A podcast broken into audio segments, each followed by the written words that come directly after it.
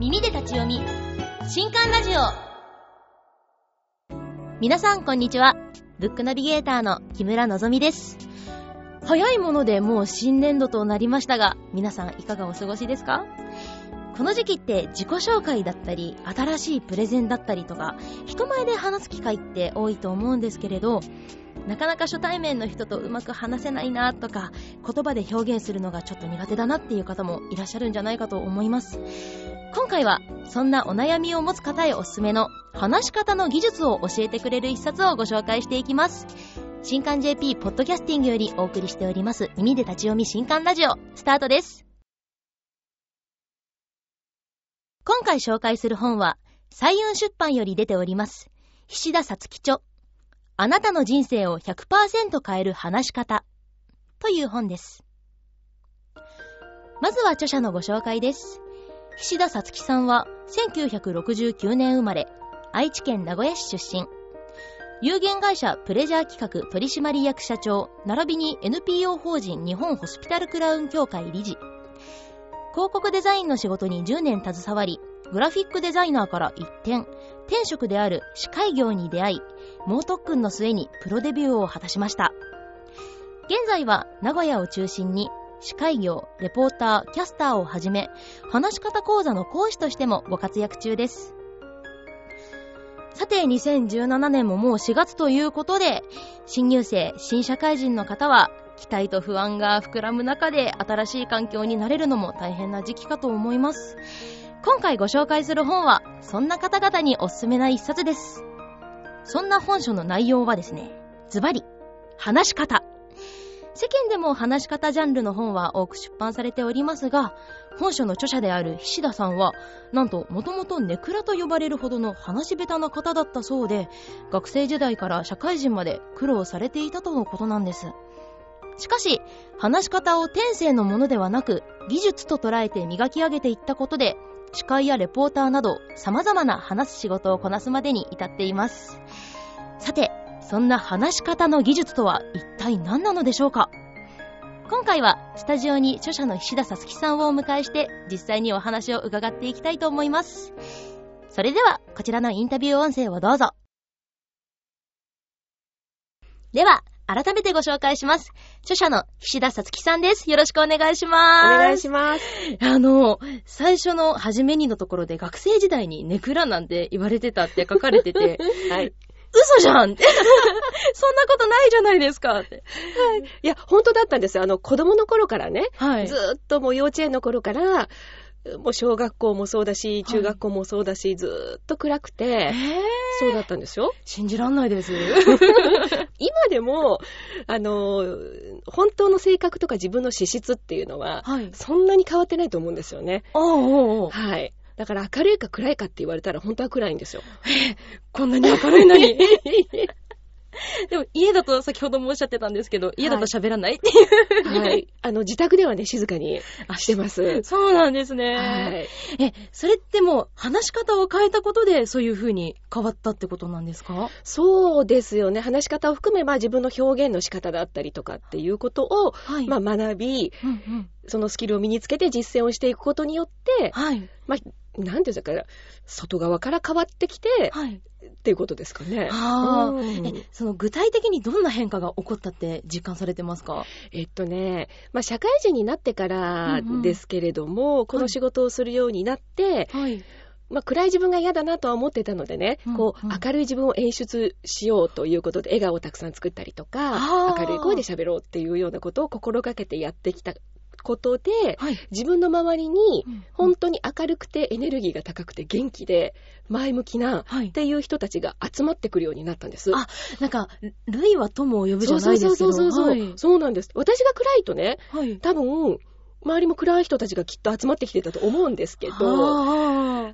い、明るい自分を演出っていうとちょっと、うん、なんなんですけども、演じるようになってから、はい、そういう明るい人たちが周りに集まってきてくれて、で、自分が今まで会えなかったような人にも会えたりとか、うんうん、知らなかった世界に連れてってくれたり、はい、行ってみたこともないようなお店に連れてってもらったりとか。えー、楽しいですね。すごく楽しいんです。だからね、あの、お仕事も変わってきましたよね。うんうん、いただけるお仕事の種類が変わってきましたよね。あ前とはちょっと違う形になってきたんですか？そうですね。だから、とっても、あのー、エネルギーが高いっていうとすごく漠然としてるんですけれども、はい、とっても明るくて元気で、うんうん、こういう人たちに会いたいなと思うような人たちが集まる現場だったりとか、ちょっとワンランク上っていう感じのお仕事をいただけるようになってきましたね。はい、そうなんですね、はい。その話し方っていうのが表現力だっていうふうに書かれてるんですけど、これってどういうことなんですか？話し方っていうと、はい、まあ話すことなので、うんうん、言葉が重要ではあるんですけれども、うん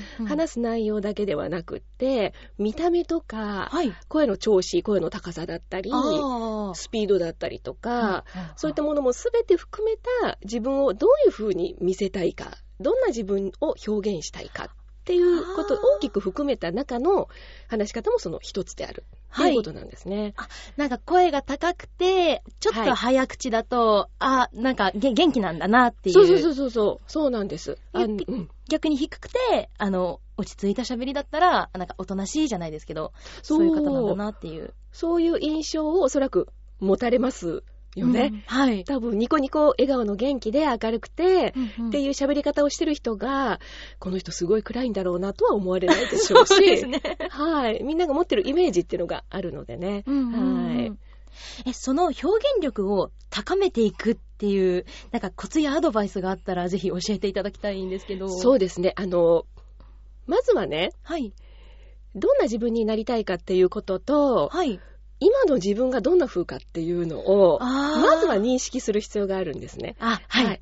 で、今の自分はこういう風だっていうのを、これ人に教えてもらわないとわからないので、うんうん、教えてもらったり、まあ、はい、自分でも分析してもいいかとは思うんですが、うんうん、ここで今の自分を把握する。そして、こうなりたいなっていう自分、目標を設定して、どうしていくかっていうことなんですけれども、はい、明るい自分になりたいなと思えば、本当に簡単なことで、はい明るい人ってどんな人だろうってまず想像してみて、自分の知っている人の中で、誰々さんってすごく明るい人だと思うというモデルを一人想像し、じゃあその人ってどんな表情で普段喋ってるだろうかとか、どんな声の高さで喋ってるだろうかとか、どんなスピードで喋ってるだろうかっていうのをちょっと具体的に考えてみて、はい、真似をすればいいと思うんです。真似から入ればいいですね、はい、そうなんです。真似、あ、この人だったらこの時どんな風に言うかなっていうのを想像して真似をしてみる。うんうん、真似をすることで近づいていけるっていうことはありますので、はい、まずはやっぱり真似をするっていうのはとてもいいことだと思うんですね。はい。はい、あの自分その声優業の方もやらせていただいてるので、そうですよね、うん、そのお芝居にも全部通じるなと思って。そうなんですよね。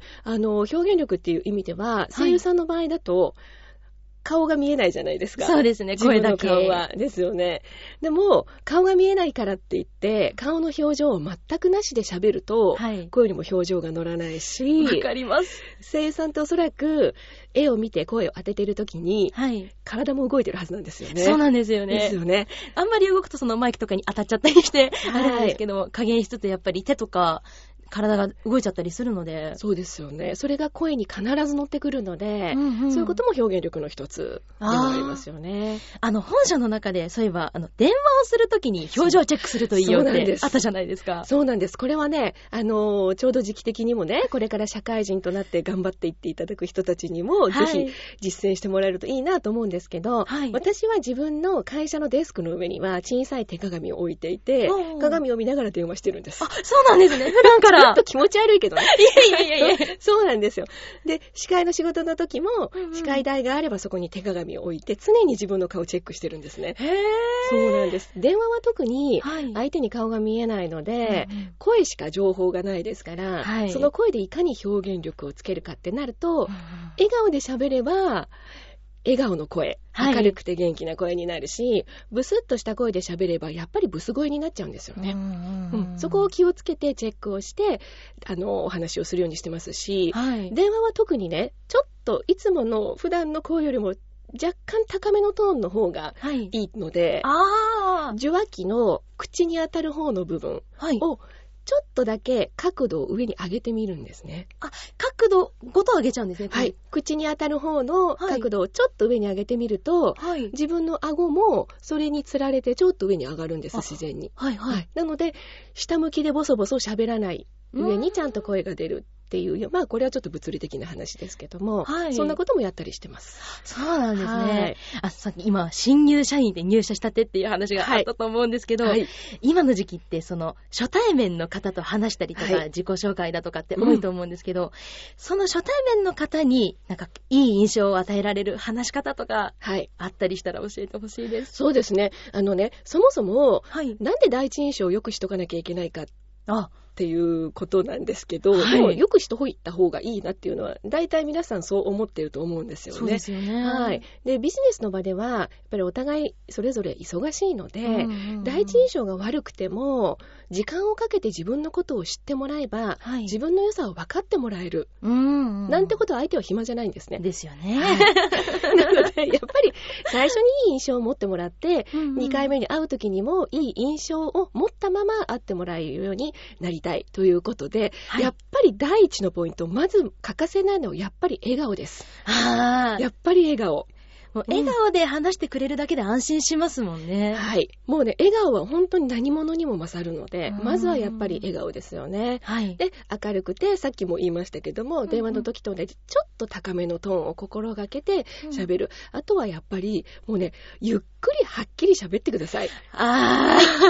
ゆっくり喋りましょう。緊張すると早口になっちゃうとか上がっちゃうって方、私もなんですけど。そうなんですね。あのー、なんか、噛んじゃうとかね。ありますね。滑舌が悪いとかね、はい、自分で自覚してる方っていらっしゃるんですけど、はい、そういう方たちって大体早口なんです。うん、うん、そので、ね、ゆっくり喋るだけで、全然違うのになって思いながらも私は見てるので、やっぱりね、笑顔でゆっくり、はっきり、もうこれすごい簡単なことですけど、はい、実践すると、もう全然違いますよね。しかもその早口って、本人で自覚ないことって多いような気がして。多いと思います。うん。周りから言われて初めて早口だって気づくとか、はい。そういう方だとやっぱり自分の声をボイスレコーダーに撮ったりとかそうそうそうそうそう。そうなんです。あのー、もう今、スマートフォンなんかでもすぐにね、簡単に録音ができるので、自分の声を録音しておいて、後で聞くっていうのは、とっても有効な手段だと思いますし、私も今自分でこう、人前で喋るときとか、司会のお仕事のときなんかは、ボイスレコーダー持って行って、録音して、後で聞いて、一人反省会みたいなね、そういうのやったりしてます。あります。はい。あの時もうちょっとあっただろうとか、その後出てくるんですけど。なんでこんな変なこと言ったのかなとかね。わかります。もうちょっとゆっくり喋ればよかったっていうのはやっぱりね、未だにあるんですよ。うん。普段から聞いて自分で反省してっていうの、慣れもありますか？そういうのって。もちろんね、離れするっていうのはすごく大きいんですけれども、うん、じゃあ、離れするまでどうすればいいのよってことになっちゃうので、もちろんその練習してトレーニングを積んで本番に臨むっていうことが一番大事なんですけれども、もちろん慣れてくればね、はい、それなりに自分でもコントロールできるようにはなりますけれども、はい、まずは、やっぱり、はい自分を知る。うん、はい。録音したものを聞いてみて、うん、今自分が、あ、こんな喋り方してるんだっていうのをまず知るところからですよね。はあ、ありがとうございます。いや、もう、もっとお話聞きたいんですけど、ちょっとお時間の方が迫ってきてしまったので、はい、最後にこのラジオを聞いてくださってる方って、その話し方に悩みを持ってる方が多いと思うんですけど、はい、そんなリスナーさんに向けて今後役立つアドバイスがありましたらぜひお願いいたします。はい、わかりました。あの、話し方っていうのは、さっきもお話ししましたけれども、やっぱり表現力の中の一つであるんですよね。うん、なので、たくさんあるいろんなスキルを磨いていって、その中の一つの話し方のスキルも磨いていっていただくということなんですが、はい、生まれてからずっと日本語喋ってるので、はい、普通に喋れるだろうと皆さん思ってるんですが、やっぱりね、練習なしにいきなり本番っていうのは無理です。そうですよね。はい。でも、設計図も書かずに家を建て始めるっていうのも無理だし、何の練習もせずに、いきなりプールにボーンって飛び込んでも泳げないですから、やっぱりそれなりの練習方法があって、トレーニングを積んで、事前準備をして本番に臨むっていうのが必要なんですね。はい、で皆さんはそれが誰でもできるんですけど、練習の仕方を知らないだけなんですね。そうなんです。で、ちゃんと練習の仕方があって、はい、それをトレーニングをすれば、きちんと喋れるようになるので、うんうん、ぜひ、あの、まあ、よかったら本を読んでいただいてですね、そうですねそこにはあの練習法がたくさん書いてありますので、はい。その練習法を守って本番に臨んでいただければいいなと思います。はい、本当にもう本書にいろいろとその、なんか話の構成の仕方だったりとか、はい、そういうアドバイスもいろいろ載ってたので、はい、私もちょこの本読んでより話し方や表現力を勉強していきたいと思います。ありがとうございます。はい、本日はありがとうございました。はい、ありがとうございました。では、書籍情報です。あなたの人生を100%変える話し方。菱田さつき著。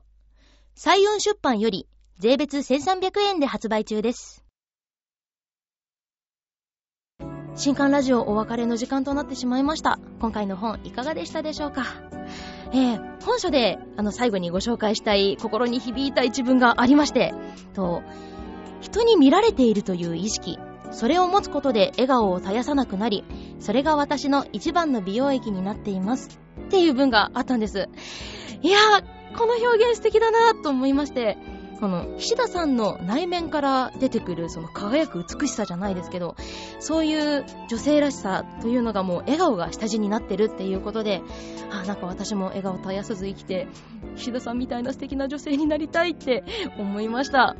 ぜひ、男性女性問わず、皆さんも笑顔という名の美容液を身にまとって、本書を参考に話し方の技をぜひぜひ実践していただけたらと思います。といったところで、今回の新刊ラジオはここまで。また次回お会いしましょう。お相手はブックナビゲーターの木村のぞみでした。